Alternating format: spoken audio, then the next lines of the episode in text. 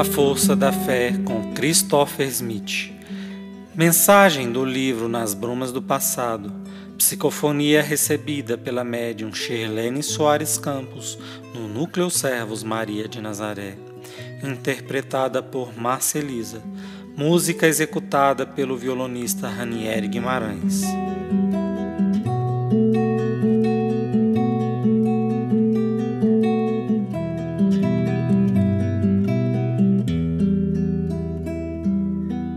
Ganhos e perdas.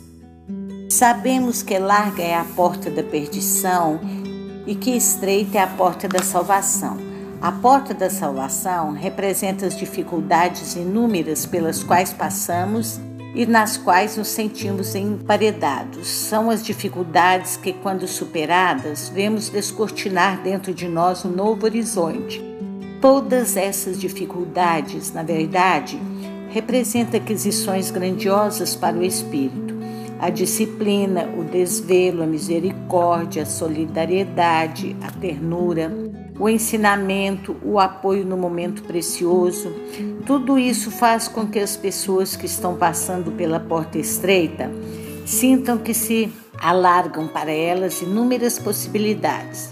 Nós podemos tudo isso oferecer aos irmãos que passam por momentos difíceis mas existe uma porta estreita muito difícil de superarmos a limitação dos nossos pensamentos.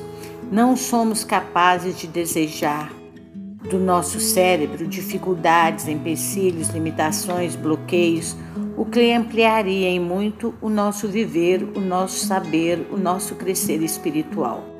Todo o corpo recebe os estímulos do cérebro, que nada mais é que o espírito pensando, sentindo, agindo, criando, realizando, esperando. Esse cérebro que é desproporcional ao tamanho do corpo regula todos os sentidos, todas as emoções, todas as reações e, na verdade, repousa no princípio vital que é o espírito.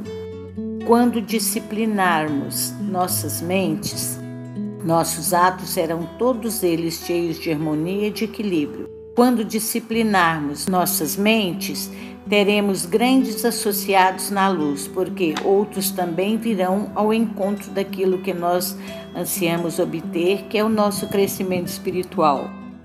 O próprio Mestre disse: De que adianta o homem ganhar o mundo e perder sua alma?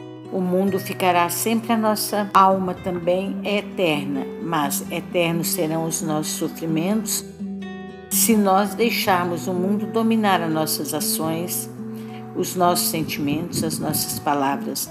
Saibamos viver em espírito e verdade, e a verdade no espírito do Senhor nos guiará os passos.